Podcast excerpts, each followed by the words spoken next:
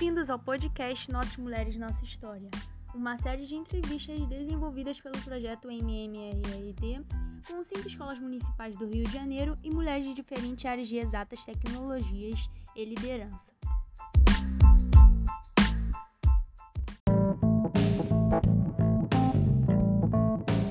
Oi, Estela, eu sou a professora Joyce, nós somos da Escola Municipal Rio Grande do Sul e fazemos parte do projeto com a Viviane. Hoje nós estamos com ela, que é a aluna Vitória. Tudo bem, Vitória? Oi, meu nome é Vitória, tenho 13 anos, sou da Escola Rio Grande do Sul. Estela, a gente está muito feliz de receber você e nós temos alguns blocos de perguntas para te fazer. família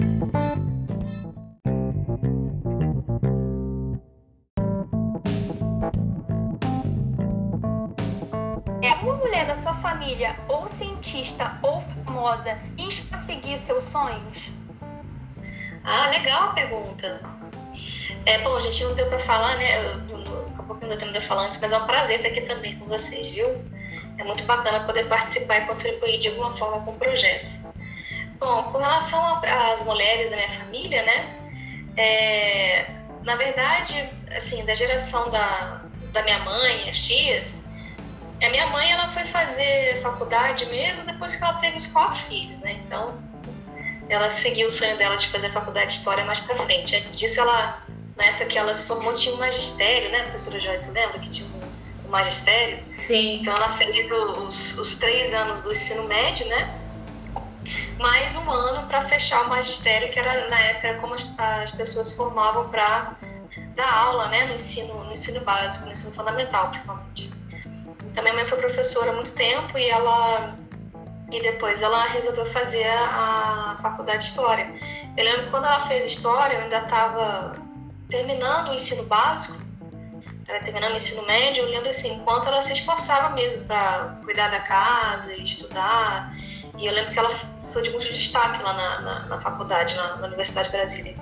Então, assim, nesse aspecto, sim, ela me inspirou. Vejo, vejo o esforço dela nesse sentido, né?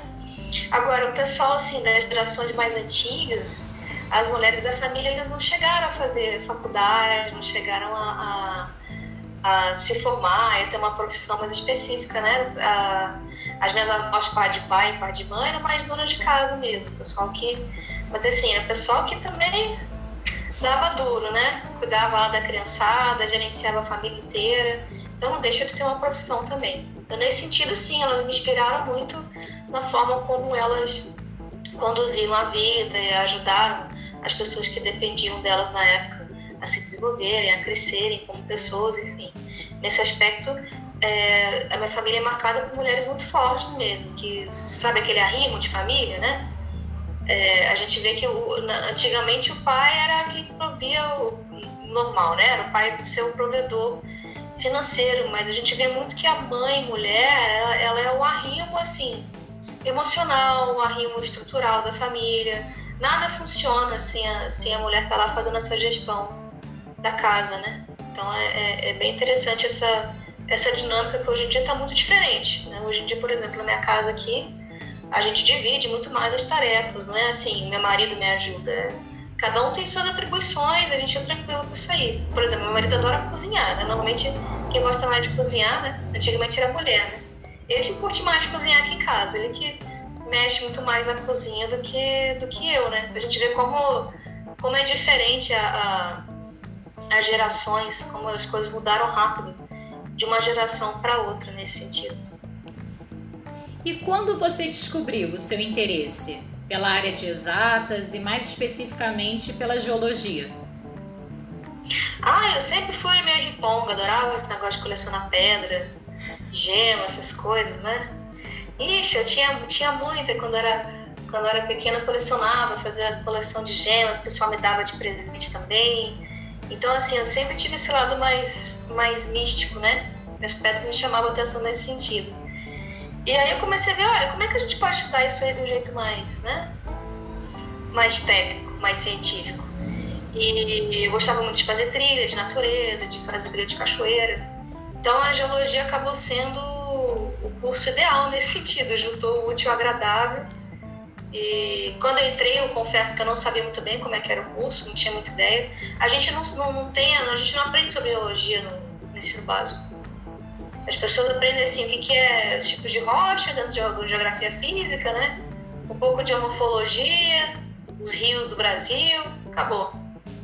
Você não aprende sobre mineralogia, você não aprende sobre como a geologia ela pode, ela é super interdisciplinar, como é que você pode aplicar ela em várias, em várias cadeiras dentro da escola. Você pode, por exemplo, trabalhar com física, matemática, química, usando minerais. Você pode fazer várias coisas usando a matéria geologia, né? Que é o que a gente faz nesse projeto Aprender Fazendo. A gente faz muito experimento prático com as alunos, porque a gente também tem um projeto desse aqui em Goiânia, né? Também são cinco escolas. E aí a gente trabalhou muito com, as, com algumas escolas com esses experimentos interativos. Então, como é que você faz o mineral de calcantita, por exemplo, que é o sulfato de cobre? As meninas construíram, fizeram mineral, esperaram dias para o material cristalizar. Nossa, assim que você constrói mineral. A gente fez maquiagem usando pó de, de mica, né, que é o tipo de mineral. Elas viram que dava para passar maquiagem. Que a maquiagem, na verdade, vem muito de mineral, né, de pó de mineral.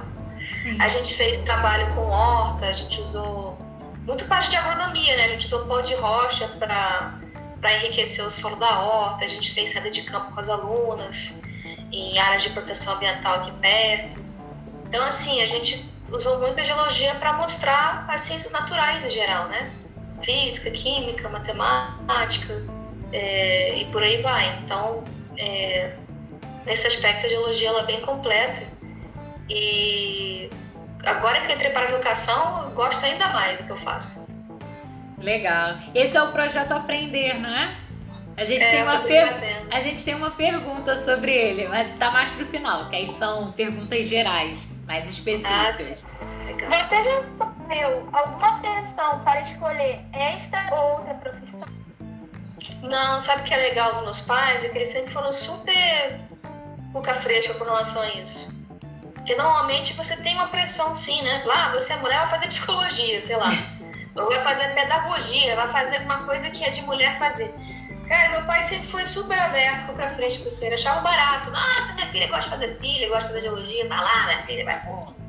Ele curtia, né? Ele, ele curtia essas diferenças de personalidade entre os filhos, né? Tanto que, por exemplo, eu somos quatro na casa do meu pai, então eu fiz geologia, a minha, a minha irmã mais próxima fez direito, a outra fez biologia e meu irmão tentou a escola naval, não gostou e foi para engenharia elétrica. Então é bem diferente, né? As áreas de todo mundo. E eles foram super abertos nesse sentido do, da gente escolher e correr atrás do que a gente achava que era, que era o ideal pra gente, né? Eu sempre fui meio estranha, gente. Eu sempre assim, eu sempre quis isso aí desde adolescente. Não é muito comum, né? É mais comum as pessoas ficarem dúvida e tal, voltar. Eu sempre sabia que eu queria essa área de, de mais naturalismo, essa coisa mais de geologia, né? Então, nesse aspecto, eu fui muito feliz, eu acho. E como foi a reação da sua família, dos seus amigos, quando souberam do seu interesse pela geologia? Eles sempre te apoiaram? Ah, sim, claro. A Estela Riponga, curte aquelas as pedras dela, com certeza é cara da Estela, né? Então, eu tinha uma amiga, inclusive, lá em São Paulo, que na época que eu morei um tempo fora com meus pais, né, em Israel. Meu pai foi adido militar lá em Israel. E eu lembro que quando eu voltei para o Brasil, eu fiquei um tempo na casa da minha amiga em São Paulo, ela fazia geografia na PUC. E aí ela me levou justamente para uma aula de geologia básica. Eu aprendi mais sobre, ela me incentivou, falou, oh, isso é muito legal, vai lá, vai fundo, faz isso. Então, é, é, é, o pessoal sempre incentivou e achou legal, achou sempre minha cara mesmo. E como foi a recepção dos homens da sua família? ou o seu companheiro, se você é, já estivesse em algum relacionamento nessa época que você escolheu a carreira. Como foi a reação dos homens da sua família? É, assim, que eu comentei, no caso do meu pai foi super aberto, né, receptivo nesse sentido. Ele, inclusive, eu fazia parte do, do grupo de, de espeleologia, que é estudo sobre cavernas, né, e aí ele curtia ir com a gente, visitar as cavernas, então é bem a praia do meu pai também. Ele gostava e até acompanhava algumas, algumas excursões que eram mais livres, assim, né? Precisava ser só os alunos. E eu comecei a namorar, na verdade, com meu marido na época que eu entrei na universidade. E foi, e foi, na verdade, um alívio, porque às vezes é muito difícil a pessoa entender o trabalho do geólogo. Para você ter uma ideia, na, na faculdade eu, a gente viaja muito. Trabalho de conclusão de graduação na Universidade de Brasília é 30 dias fazendo mapeamento geológico de campo. Caramba! Ou seja, é, o mês de julho inteiro, as férias do, do meio do semestre, né, do, dos semestres do ano, a gente mapeando uma área de 100 km quadrados. Então, tendo que fazer perfil de 10 km, linkando a, as rochas de geologia entre uma área e outra, né, entre os grupos. Então, assim, eu viajava muito durante a graduação. E isso aí foi interessante porque na hora quando eu entrei na, na empresa de mineração, tive que viajar muito também. Para ele foi tranquilo, eu falei assim, ah, isso é trabalho dela, eu tô acostumado já, né? Então, assim, não tem nem, nem dá para ter ciúme, porque também eu trabalhava só com homem, né? Viajava só com homem no trabalho também. E no, que na universidade também? Então, assim, ou namora, né, e aceita, ou deixa pra lá, porque tem que viajar o tempo todo com banho de homem e voltar. Faz parte da profissão. O laboratório do geólogo é, é, é natureza, né? É o meio do mato. Então a gente tem que estar tá sempre viajando. É, tem alguém que não acreditava que você seria capaz de chegar até aqui? Se sim, como você se sentiu quando alguém falava que você não iria conseguir? Então, isso aí, gente, eu acho que até é uma coisa que a gente pode refletir, porque, assim, tinha vezes que eu ficava, eu olhava para a pessoa e falava, gente, a pessoa não sabe quem eu sou, né? Nem sabe o que eu já fiz na vida e tal. E nesse sentido eu sempre fui muito grata, né? Eu, é, assim, gente, eu sempre, eu sempre fui muito beneficiada durante a vida. Então, é, meus pais, apesar de ser classe média, filho de militar, sempre teve recurso para me colocar em escola, em colégio bom. É, é, em cursinho para poder entrar na Universidade de Brasília. Então, assim, não é, primeiro, não é todo mundo que tem esse tipo de privilégio, né? Então, nesse sentido, eu sempre, eu sempre procurei é, repor é, todos os aportes que eu tive em vida, né? É, principalmente dentro da minha família. Então, eu sempre tenho esse sentimento de que, olha, eu, eu, tenho, eu tenho que repor isso. Eu acho que eu tenho que dar alguma devolutiva para a sociedade a partir tudo que eu recebi da minha família, né? E tudo que eu recebi de alguma forma da sociedade. Então, nesse sentido, eu sempre tenho esse, esse tipo de raciocínio, né, que é muito mais humanista, por assim dizer, do que, do que feminista. E aí, quando as pessoas, por ter uma desconfiança pelo gênero, né, pelo, pelo sexo da pessoa, é, achar que eu não faço um trabalho bem feito, eu simplesmente não ligo. Tem, tem que ter autoconfiança, né, e seguir em frente. O, o desafio para as mulheres é o seguinte, porque às vezes as pessoas olham para você e sempre tem essa mesma atitude, né, de pensar assim, a pessoa não é capaz, aquela mulher no passado. E aí o desafio é a gente procurar superar isso, entender assim, olha, eu como, como ser humano, entendeu? A gente, eu acho que o desafio para a mulher, eu acho, é chegar, se olhar no espelho e ver um ser humano, entendeu? E não a mulher. Porque é o que a gente é. O homem, a mulher, o transexual, o bissexual, o homossexual, somos todos seres humanos. Então, assim, é, se a gente ficar sempre se olhando como mulher, entendeu? A gente acaba reforçando essa, essa identidade. A gente acaba reforçando é, esse sentimento de que a gente sempre tem que estar tá lutando, tem que é, é, se esforçar mais do que os outros, né? E acaba indo mais para o processo da ideologia quase política. O que eu não acho que é uma boa. Eu acho que é uma boa a gente se, se considerar como ser humano. Então, sempre, todas as vezes que eu tive esses desafios, né? Esses obstáculos, por assim dizer, eu procurava me ver como um ser humano que eu tinha que o tempo todo ter autoconfiança para mostrar à pessoa que meu trabalho era bem feito. Né? E sempre com esse sentimento de repor tudo que eu tive de positivo na vida, que eu sei que poucas pessoas né, tiveram. É, eu faço parte né, de uma porcentagem da população, principalmente aqui no Brasil, que é tão desigual, né, que teve muito aporte para chegar até onde eu cheguei. Então, assim, o mínimo que eu posso fazer é, é, é conseguir é, repor isso, né? devolver isso para a sociedade. E o mínimo é fazer um trabalho bem feito. Legal, a gente vai passar para o bloco 2 agora, que é na faculdade.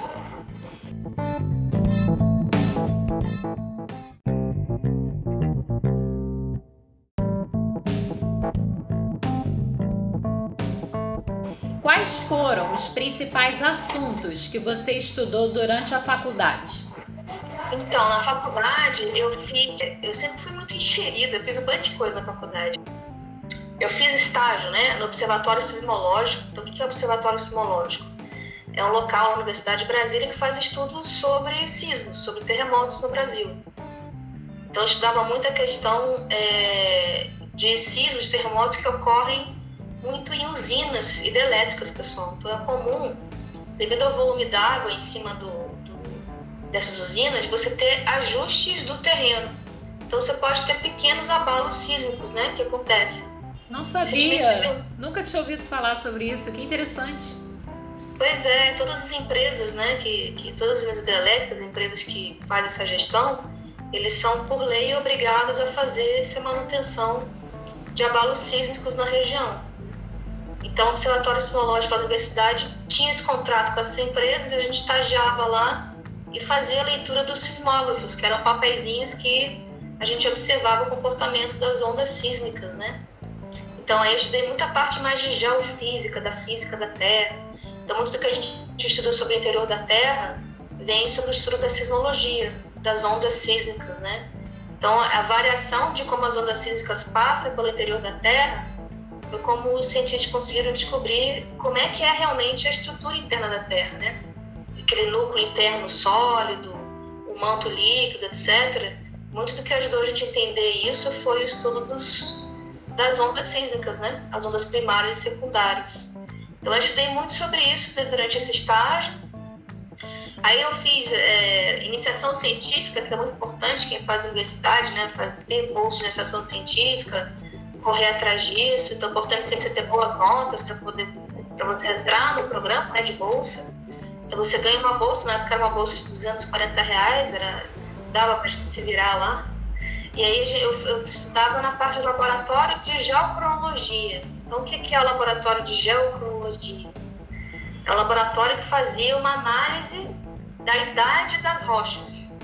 Então, gel, né, de terra e cronologia. Então, estudo da idade das rochas.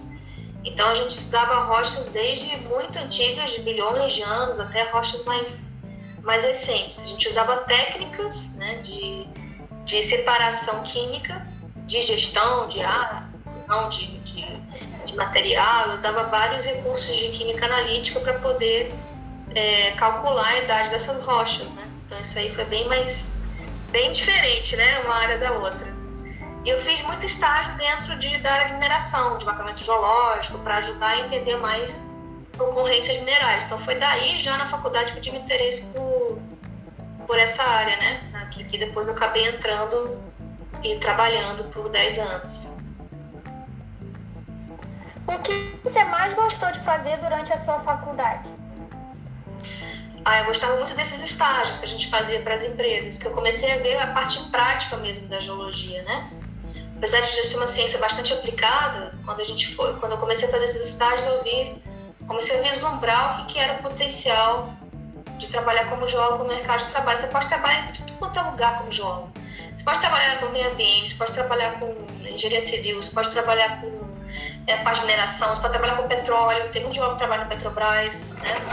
Você pode trabalhar na parte de outros recursos energéticos, carvão, urânio, etc. Você pode trabalhar em minas, você pode trabalhar junto com o pessoal da engenharia. Você pode trabalhar com perícia criminal, tem muita bica da Polícia Federal. Então, assim, geólogo pode trabalhar em tudo quanto é área, né? Então, também nesse aspecto é, uma, é, um, é um curso que chama atenção e qual quantidade de opções que você tem de trabalho. Ah, legal. E alguma coisa que você teve que aprender na faculdade fez você ter vontade de trancar o curso?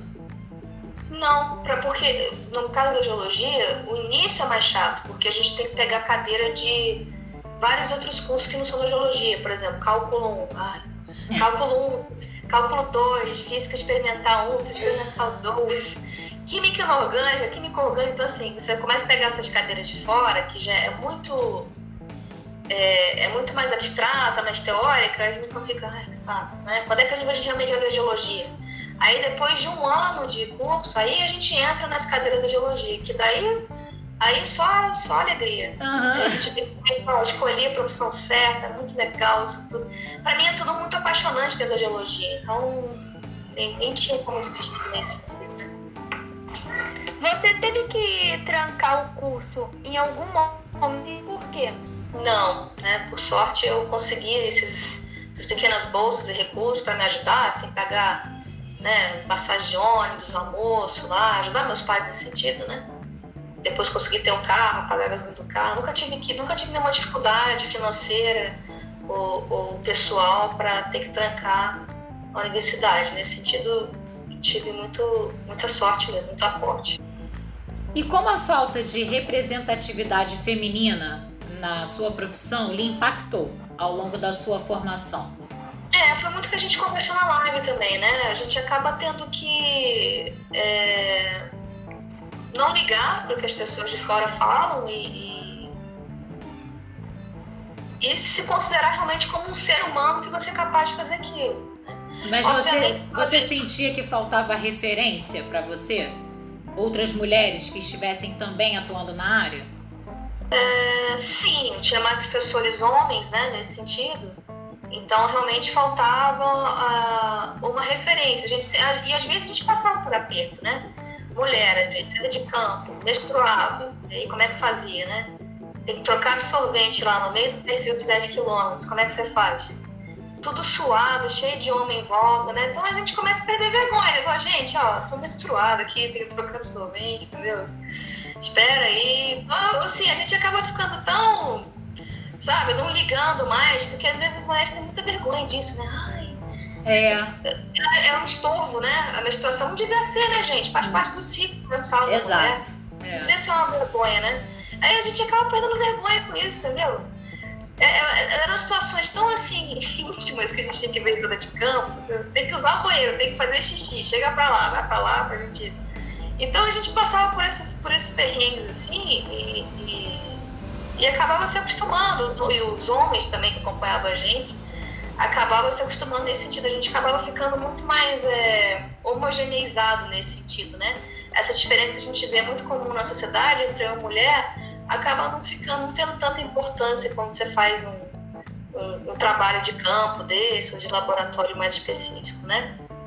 Então, nesse sentido, é, eu acho que isso aí foi interessante, uma curiosidade, coisas que, que às vezes poucas mulheres passam né, durante a formação acadêmica.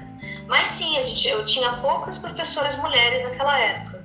Agora, na academia nem foi tanto assim gritante, mais gritante foi quando eu realmente entrei no mercado de trabalho. E daí tinha praticamente nada de, de representante feminina na área da geologia, né? Nada. Então isso aí eu vi que afetou mesmo o do meu trabalho. Tinha, ah, tem que ser uma pessoa mais. Às vezes eu tinha esse tipo de reflexão: será que eu tenho que ser mais masculino para eu poder para as pessoas me respeitarem no trabalho, né? E aí eu vi que ao longo dos anos será muita besteira, nada a ver, entendeu? Você pode ser respeitado e, e, e ser considerado no seu, no seu ambiente de trabalho sendo você mesmo, sendo o mais feminino que você queira ou acha que vale a pena ser, né? Junto da, da, das pessoas que trabalham com você, independente de ser muitos homens ou muitas mulheres. Eu acho, gente, que é muito assim questão de postura pessoal, sabe? É importante a referência, mas é importante também a gente aprender, com a medida que a gente amadurece, que a gente tem que ter essa postura. Porque se a gente parar para pensar, o machismo vem muito das mulheres, na verdade. Não é nem dos homens. Porque se um, se um concorda comigo, um é machista, quem que educou esse homem? Foi uma mãe, né? E de onde que ela foi educada nesse nível? Então, eu acho que assim, é muito das posturas das mulheres também. Quanto mais a gente ter essa autoconfiança, e se considerar como uma pessoa igual a qualquer um, né? qualquer gênero, sexo, mais as pessoas vão assim olhar para a gente de igual também. Porque se a gente não se considera igual, por que, que os outros vão considerar a gente igual? A de ter postura com relação a, a como, como que é importante a, mulher ter um papel na sociedade, né? A gente tem que, acho que essa postura é o essencial eu acho que a gente também tem que baixar a cabeça e ver que muito do machismo vem das próprias mulheres. E como é importante a gente saber se apoiar nesse sentido, né? Se, se você não tem referência, procure sempre se colocar igual aos outros. E se tem referência, é ótimo. Procure apoiar as pessoas o máximo que você puder. Né? Por isso que eu achei barato esse edital aí, poder participar de um projeto e incentivar alunas, meninas né, de escolas. Gente, o máximo. Isso aí é esse edital do CNPq, tudo de bom, né? Sim, é verdade. É uma oportunidade única, né? Que quando nós, por exemplo, éramos estudantes nessa idade delas, a gente ninguém nem sequer falava sobre esse tipo de assunto, né? O quanto isso tem mudado e que bom que tá mudando, né? E realmente, é, começa em casa. Uma, a mãe que educa, realmente começa em casa. Aí se você for ver, por exemplo, outras coisas que eu observo de diferença, né, na faculdade e hoje em dia. Eu lembro que na época que eu estava na universidade, tinha um ou outro aluno, é, homem, que era homossexual. E aí, assim, o preconceito era imenso. Era uma implicância em cima de, dessas pessoas. Né? Tinha muito machismo, assim, nesse sentido dentro da, da, da geologia, né? Hoje em dia, eu como professora, vendo os estudantes, eu vejo assim, como tudo é mais aberto, mais tranquilo. Ah, essa pessoa é homossexual, a pessoa não é, beleza. Né? A pessoa fala abertamente sobre relacionamentos. Isso nunca aconteceria na, na, na minha época na universidade. Sim. Isso eu acho legal. Então, é um outro exemplo né, de, de, de, de, de preconceito né, que existia na época que hoje eu vejo que melhorou muito. Que está bem diferente. É, quantas mulheres, em média, tinham na sua turma na, na então, Vitória, você vê, né? as turmas antes da minha, às vezes não tinha nenhuma a uma no máximo, uma, duas. Na minha turma entrou quatro. E aí o pessoal achou assim, ó, oh, entrou quatro meninas, como assim? aí depois entraram mais, entraram umas oito. E aí começou aumentando aos poucos. E aí hoje em dia, eu como professora universitária, eu vejo que está bem igualitária a entrada, né? Está bem dividido. E até algumas turmas tem mais menina do que menino para você ver que em 15 anos teve uma diferença muito grande aí de, de gênero, né? Entrando na, na universidade de, na faculdade de geologia. E durante os seus estudos, você ouviu piadinhas, insinuações de que você era menos capaz por ser mulher? E aí, se você passou por isso, a gente queria ouvir um caso, sim, se você pudesse contar. Ah, sim, é, o, o caso, né, eu já comentei até na live sobre eu fiz uma entrevista para participar de um estágio numa empresa de mineração. E aí esse professor que estava coordenando o estágio simplesmente falou assim, olha, muito legal o seu currículo, já fez muita coisa, mas você é mulher. E aí a empresa não está interessada que mulher faça estágio lá, que vai ter que ir para o campo, fazer perfil e isso não é lugar para mulher. Então foi bem explícito, não foi nem insinuação não. E aí eu falei, eu acho que você está redondamente enganado, mas aí eu saí, fazer o quê? Pessoa não quer ouvir. Infelizmente. É, infelizmente. A gente vai passar para o próximo bloco, que agora são perguntas sobre o trabalho.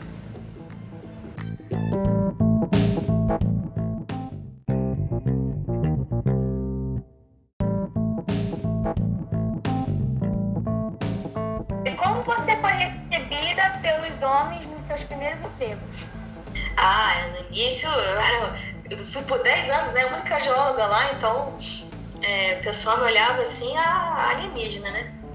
E novinha ainda, tinha 24 anos, então é, olhava assim, será que ela realmente consegue fazer o perfil de campo, fechar um mapa geológico, ajudar nisso, nisso, aquilo.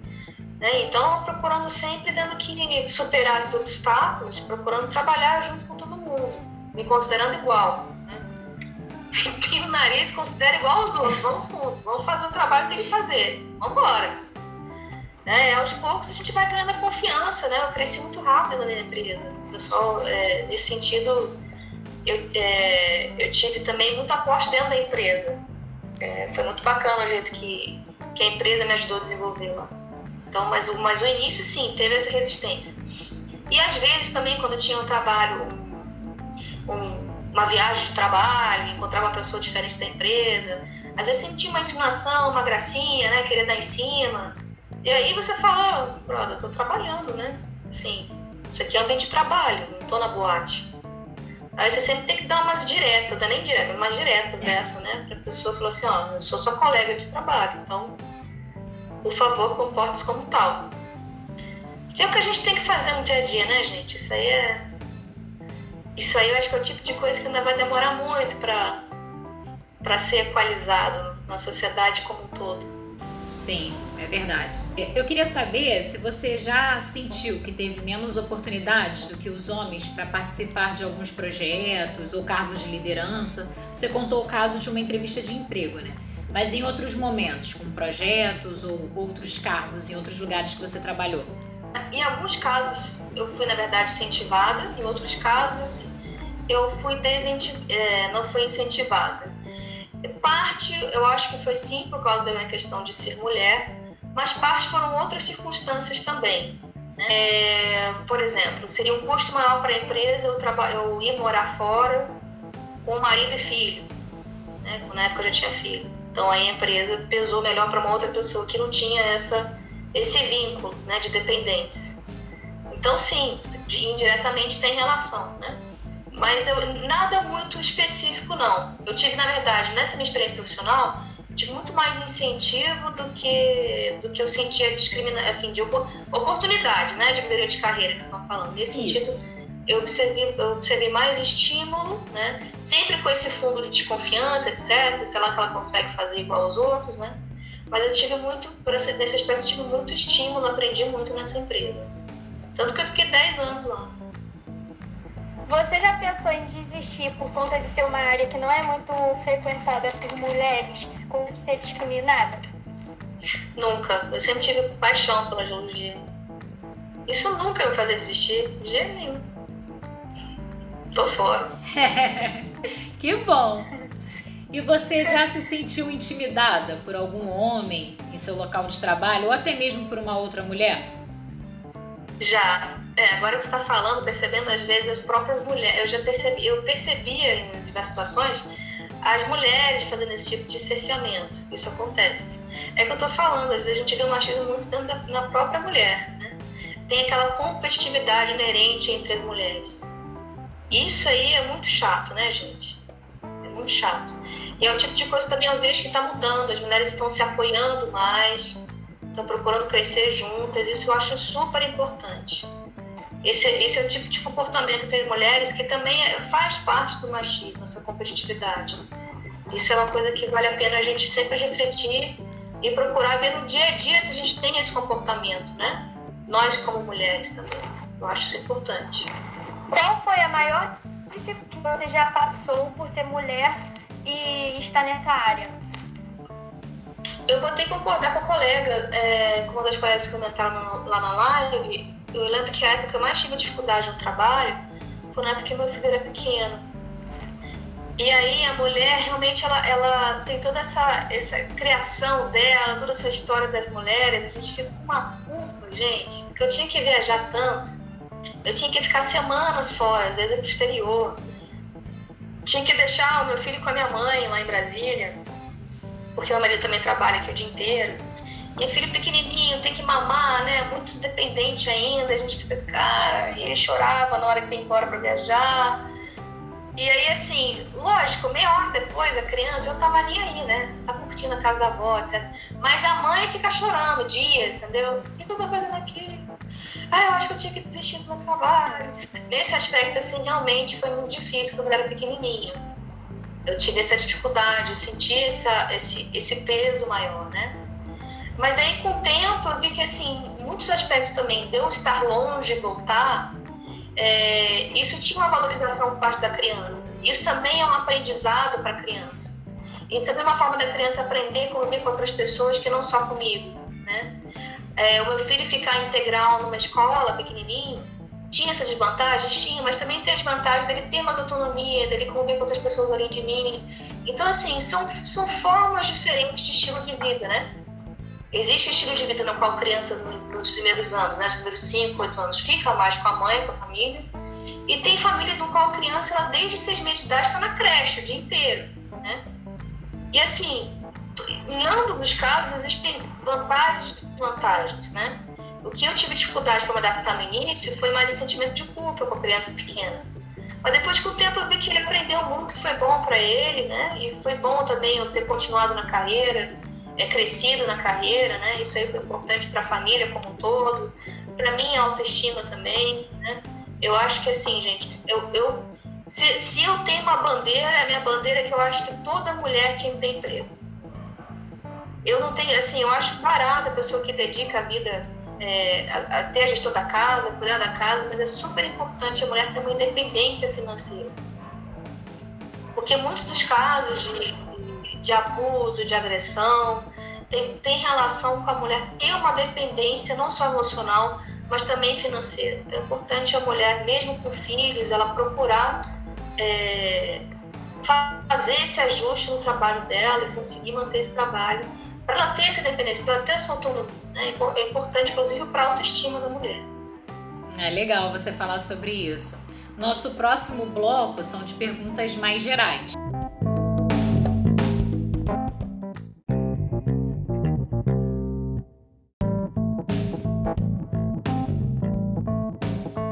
Então, a gente queria saber se você já recebeu um salário menor que de um homem exercendo as mesmas funções que ele. É, sim, mas é, essa pessoa estava muito mais tempo na empresa do que eu, né? E a empresa tinha considerava essa questão de tempo de trabalho, né? Pelo menos era a cultura dentro da empresa. Então não era muita questão pelo gênero, mas assim mais por tempo de trabalho dentro da empresa. Aí sim, não exercia o mesmo, mesmo nível de trabalho, eu ganhava menos, mas a pessoa estava 10 anos a mais do que eu na empresa. Mas aí dava para comparar com outros cargos e pessoas que tinham uma, é, essa mesma questão, né? Tava menos tempo na empresa, comparando dois outros homens, entendeu? Só que em outras funções. Aí ficava claro que não, é, não tinha nada a ver com o gênero, né? Exato, exatamente. Já aconteceu de você ser julgada, ser julgada por pessoas que têm preconceito pelo fato de você exercer essa profissão? Já, e por mulher. Foi por homem não, por mulher. Você devia ser mais feminina, né?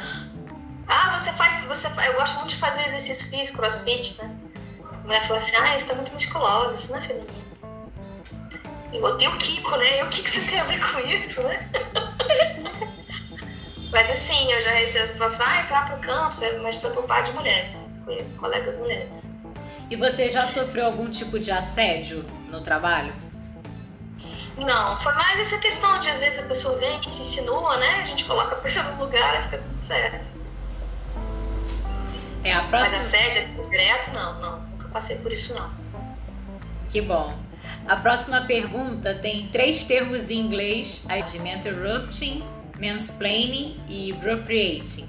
É, é quando o homem é, interrompe uma mulher numa reunião, numa conversa. O mansplaining é quando ele explica o óbvio, aquilo que a mulher já sabe, mas ele fala como se ela não soubesse. E o appropriating é quando ele quer se apropriar de alguma ideia. E aí Normalmente a, a ideia ou a solução para algum determinado problema ou evento, é, o homem assume como se fosse dele e isso vai apagando né, a, a história das mulheres em certas coisas. Então, nossa pergunta para você é: você já sofreu me interrupting, mansplaining ou appropriating no seu trabalho? Ih, demais. Demais, mas aí a gente tem que nesse sentido, a gente tem que procurar se impor, né? Não se impor de brigar com a pessoa e bater a mão na mesa, não nesse sentido, mas é, se manter firme que você quer expor, que você quer dizer. Agora, com relação à apropriação, não. Nesse sentido, existia uma integridade, né, dentro da equipe. Mas, assim, tinha um pessoal muito das antigas, onde, quando eu trabalhava lá. Então, realmente tinha essa questão de interromper os outros, falar por cima Sim, eu percebia isso. Isso acontecia com relação a alguns colegas. E aí, às vezes, você tem que ser um pouco mais firme e, e continuar mostrar o seu ponto de vista do seu trabalho. É, quais as principais atividades que você precisou conciliar com os estudos e conciliar com o seu trabalho? É, alguma delas, é, como atividade doméstica, por exemplo, ficou sob sua responsabilidade por você, a mulher da casa ou da sua família? Ah, sim, essa pandemia escancarou isso, né? Com criança em casa, trabalhando, tendo escola aqui. E aí, os primeiros meses eu tive, foi, foi, tive dificuldade de me adaptar, porque meu marido trabalha o dia inteiro com o telefone na mão, assim, fazendo reunião, lá, lá, lá, lá, lá, e aí passa o dia, o criança precisa de ajuda, tem que fazer o almoço, etc. E ele trabalhando deixando de fazer o trabalho que tem que fazer. E aí falou assim, não, peraí, vamos, temos que remoldar toda a dinâmica da casa. Então vamos ver como é que a gente faz. Aí a gente conseguiu dividir depois com o tempo, né? De manhã eu fico com, ajudo o Gabriel na escola, de tarde ele ajuda, um dia eu ajudo com o almoço, um dia ele ajuda, ver quem lava a louça, quem. Né? Então a gente começou a dividir as atribuições para melhorar nesse sentido, mas os primeiros meses foi bem complicado para mim. Assim, o primeiro mês eu praticamente não trabalhei, né? Porque foi, foi teve dificuldade para todo mundo se adaptar, né, gente? Sim. Então, é, nesse sentido, eu vi o peso, sim, né? Deu ser mulher e, e ter que ajudar aqui na gestão da casa. E aí eu tive que, que parar, falei, gente, vamos parar, vamos rever aqui a questão da casa que não tá legal. E aí a gente conseguiu rever nesse sentido como a gente melhorar a dinâmica da casa para todo mundo conseguir ter o seu tempo de trabalho. E deu certo. Ah, que bom. A gente ia perguntar sobre o impacto, né, é, dessas atividades no seu trabalho durante a pandemia, mas você já falou. Então a gente. Nossa. Pois é. Todo mundo, né, na verdade. Eu acho. Não, eu não sei quem não foi impactado, assim, não é Pois é. possível.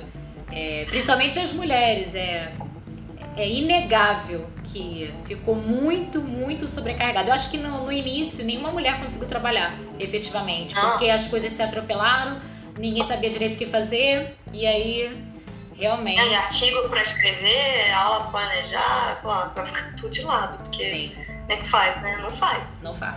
É. Até conseguir. Inclusive, inclusive te- teve algumas reportagens, né? E artigos científicos mostrando como, como diminuiu a produção acadêmica de mulheres nesse período inicial. Então, assim, foi global o efeito. Sim. Mas a no- nossa pergunta vai ser: qual é a parte mais gratificante de ser geóloga? A visão de conjunto que a gente tem sobre o universo. Para mim, isso aí não tem preço. Você pode, eu, eu, assim, chegar num lugar, sei lá, tá numa cachoeira. As pessoas veem a água caindo, que bonitinho e tal. né? Eu vejo toda uma história lá, né? As, as rochas estão dobradas, tem uma falha, isso aconteceu há 500 milhões de anos atrás, num evento que juntou os continentes do passado. E aí você viaja na maionese em cima de um lugar desse, e você tem uma, toda uma visão de conjunto de tempo e espaço. Né? Isso ajuda a gente a entender o universo também como um todo. Né? Estudar o planeta ajuda a gente a entender a, formação do planeta, a formação do universo em si. Então, ter essa visão de conjunto é o que me, faz ter a, continuar a ter essa paixão né, pela ciência, pela geologia, é muito legal. O que você diria para o seu eu de 10 anos atrás? Eu diria que o tempo mata. que é importante não ficar tão ansioso em, fa- em fazer tudo ao mesmo tempo, com perfeição. É, a gente tem que saber se respeitar né? e saber ter autoconfiança. E eu ser mulher nesse, é, é, nesse sentido é, é um aprendizado ainda mais intenso, né? Nós sendo mulheres, porque a gente tem um pouco, é, as pessoas minam um pouco a questão da confiança da mulher. É importante a gente não deixar o tempo matar a gente. Não, como é que diz o outro? Não consumir a vela pelos dois lados, né? Sim. Levar mais uma boa, ritmo que dá.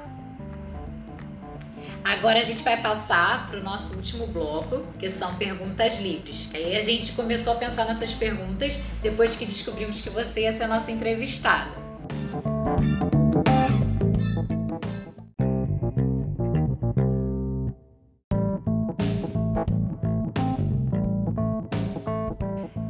Você é coordenadora do projeto Aprender. Você falou um pouquinho dele no início. Aí a gente queria que você explicasse um pouco melhor como é esse projeto. Ah, bacana. É, Então, é um projeto que a gente trabalha com cinco escolas, tanto em Goiânia quanto em Aparecida de Goiânia, que é uma cidade grudadinha com Goiânia, sabe? Que nem tipo Osasco, São Paulo, é? Goiânia, Aparecida de Goiânia, é tudo já embrenhado, né? E aí são três escolas em Aparecida de Goiânia e duas em Goiânia. E aí, o bacana é que a gente não, não é só o pessoal da geologia que participa desse projeto. A gente trabalha na Faculdade de Ciência e Tecnologia e lá, além da geologia, tem engenharia de transportes e engenharia de produção. Mais para frente vai ter engenharia de materiais, engenharia, engenharia aeronáutica, até um monte de coisa nesse campus da UFG, né? Mas aí a gente chamou professores tanto da engenharia de transportes quanto de produção para a gente montar experimentos interativos. Então a ideia do projeto era a gente montar experimentos em que a, a, as próprias alunas das escolas ajudassem a gente a pensar em como fazer o experimento, fazer a manutenção do experimento e explicar o experimento científico. Essas alunas são do segundo segmento do ensino fundamental, do sexto ao nono ano? Ou são do ensino médio? Não, na verdade, a maioria das escolas a gente usou, pegou aluno do Fundamental 2. Ah, tá. do, do oitavo ano. Né? E foi impressionante a, a, a, a dedicação delas, viu? Foi só em duas escolas que a gente pegou aluno do ensino médio. Então, assim, a gente tinha que explicar coisa muito mais abstrata, como tabela periódica, né, para a gente explicar esses minerais. E as meninas conseguiram ir pegando com o tempo, e, e muitas delas curtiram até. A, duas delas resolveram tentar fazer prova do Instituto Federal para técnico mineração, de tudo que eles gostaram dessa, dessa área, né, de geologia. Mas aí a gente faz experimentos, não só nessa parte de geologia, que eu comentei com vocês antes, né? Uhum. Sobre construir, é, montar minerais, fazer maquiagem a partir de pó de mineral, é, entender as estruturas minerais anduínas, né? Que a gente fez. Mas a gente também fez experimentos é, de engenharia de produção, de controle de qualidade. Então, os alunos aprenderam como fazer o controle de qualidade de um pacote de biscoito, né? Com a engenharia de produção.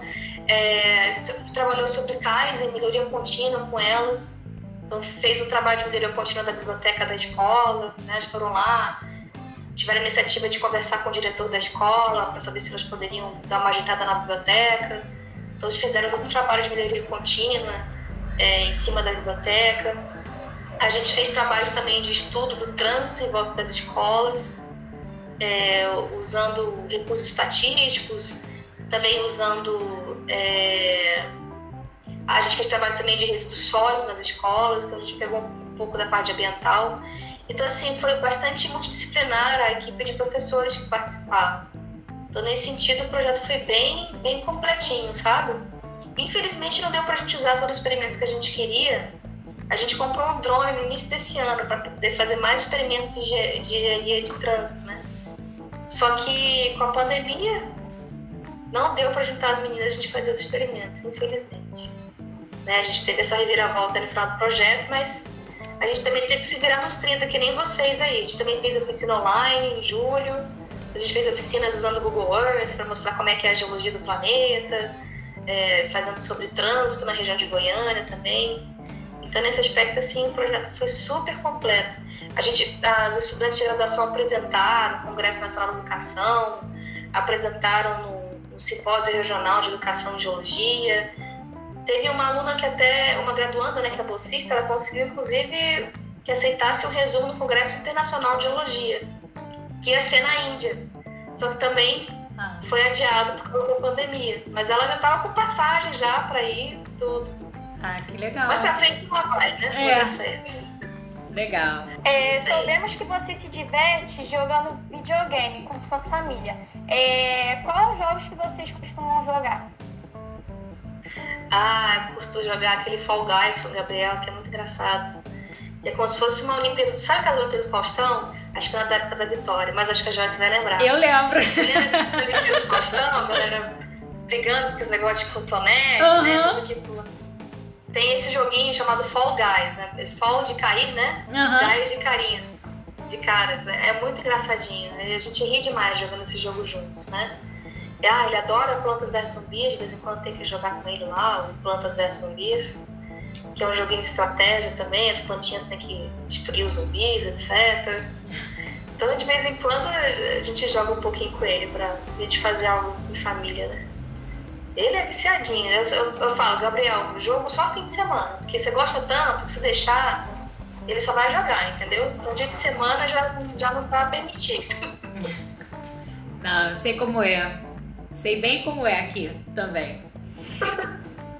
Não, e o meu mais novo é Gabriel também. Então eu imagino, é, é imagino como é. E deixa eu te perguntar, é, você gosta de viajar, que a gente soube também. Então qual é o lugar que você visitou e mais gostou? Nossa, sou... gostei de tanto lugar, gente. Ai, mas o que eu mais identifiquei assim África do Sul, né, tem uma história muito triste, muito bacana. Ter ido lá com meu marido, a gente foi lá. É... E a Tailândia também, que a gente foi, foi fantástico. Não, não imaginava que fosse tão legal. Outro mundo, né, a Ásia. Para mim foi outro mundo, foi fantástico poder, poder ir lá com ele também e conhecer. Onde foi encontrado um diamante aqui no Brasil? Eu acho que em Minas historicamente, eu acho que Minas Gerais começaram a achar os primeiros diamantes em, em aluvião. Aluvião são aqueles sedimentos de beira do rio, sabe? E aí o pessoal pega aquela bateia, aquele coadorzão, na beira do rio, eles conseguem separar, né, no jeito que se movimenta a bateia, você consegue separar o que é mais pesado do que é mais leve, por densidade, né, por gravidade. Então, o diamante é mais pesado, assim como o ouro, etc. Então, o pessoal, os bandeirantes, né, já encontraram além do ouro, eles já, já encontravam diamantes também, algumas pedras preciosas. Né? Na época do Brasil Imperial, né, teve aquela febre do topázio também. Então, historicamente, Minas Gerais, né, foi o primeiro lugar que, que encontrou diamante no, no Brasil. Aí essa é a história dos primeiros minérios também? Foram encontrados? Sim. É. Inclusive o Brasil, o Brasil do tamanho que é hoje em dia é por causa dos bandeirantes, né? Sim. Que adentraram em Mata Dentro atrás de minério, atrás de, de ouro. Então parte do, da história do Brasil foi, foi, tem muito a ver com a mineração. Assim como a África do Sul também, achei muito parecido nesse sentido. Não sabia a história do apartheid. Sabe o que é apartheid, Vitória? Apartheid foi um movimento lá na África do Sul que infelizmente foi no século passado, século XX ainda, que se teve uma segregação racial lá. Então se separavam os negros dos brancos. Eles chamavam de colorido dos brancos. Então, é, pessoas que fossem indianas, né, que fossem da Ásia, negros, eles separavam. Então você tinha restaurante para negros, restaurante para brancos, banheiros para negros, banheiros para brancos. E os negros viviam em guetos específicos, né, na África do Sul, isso até a década de 80, 90. A apartheid acabou na década de 90, né? Acho que foi época quando Mandela assumiu. Isso. O presidente Mandela assumiu Isso. Então, assim, e essa história do apartheid, né? Dessa separação, dessa segregação racial, que é muito feia, né? É, isso aí surgiu na época quando eu estava minerando, quando eu estava lavrando né, uma mina de ouro perto da, da capital lá, Johannesburgo. E aí, o que acontecia? pessoal negro, né, nativo da região, os Zulus, as outras tribos de pessoal africano, é, eles cobravam muito mais barato pelo, pelo serviço na mina. E aí os negros, os brancos começaram a se revoltar. Os imigrantes brancos, né, os imigrantes é, holandeses, etc., começaram a se revoltar e aí resolveram segregar branco dos negros. Então foi, foi na mineração que começou que teve o estopim desse movimento de segregação racial. Olha que tristeza. Muito triste, né? Ainda a diferença do ouro e do ouro de tolo. Ah, o ouro, o ouro de tolo, o pessoal chama ouro de tolo, é um mineral chamado pirita, né? Uhum. Que é um sulfeto de ferro. Né? Uma combinação de ferro com enxofre, você faz o, o sulfeto de ferro. Então, é, esse mineral ele, é, ele tem uma aparência bem é, branquinha, brilhante, parecida com ouro. Então aí muitas vezes as pessoas vão lavrar atrás de ouro, né? E acabam achando a perita, acham que é ouro, mas não é, acham de ouro dos tolos, né? É esse mineral que é muito parecido com, com ouro nativo, na verdade. É a perita. É bonita a perita? Nem sei se eu tenho aqui para mostrar para vocês. Se eu tivesse, eu mostrava, porque é muito bonito esse mineral. Não tá, tá lá na universidade, ó. Que pena. Então, só saber a história já é legal. É isso aí. O Brasil, gente, é dos maiores produtores de ouro do mundo, viu? E de ferro, né? Também é maior de ferro. O Brasil tem uma aí muito, muito forte, né? Muito rica. E é um dos, assim, um dos maiores é, benefícios em termos de PIB ainda é a mineração, né? Junto com a soja, junto com a parte da agricultura. A mineração do Brasil também traz muito, muito recurso para o país. Interessante, né? Olha, obrigada pelo seu tempo, Estela. Foi muito bom conversar com você. É, espero que você Ai, tenha gente... gostado. A gente aprendeu bastante coisa. A gente, eu agradeço. Para mim é um prazer. Espero também que tenha, eu tenha contribuído de alguma forma, né? Muitas das coisas é opinião pessoal, mas assim, espero que de alguma forma ajuda né, a gente como um grupo aqui de mulheres a refletir, né? Acho sim, é muito importante que a gente tenha esse momento de troca, né, pra gente conversar, aprender. Mas olha, muito obrigada, tá, Estela? Obrigada mesmo. Obrigada, Vitória. Espero que tenha gostado, viu? Tchau. Tchau, Vitória. Bastante. Bom.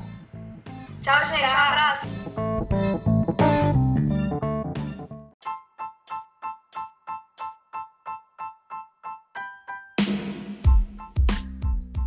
Chegamos ao final do podcast Nossas Mulheres Nossa História, uma série de entrevistas desenvolvidas pelo projeto MMRRD com cinco escolas municipais do Rio de Janeiro e mulheres de diferentes áreas de exatas, tecnologias e liderança. Esperamos que tenham gostado e até a próxima!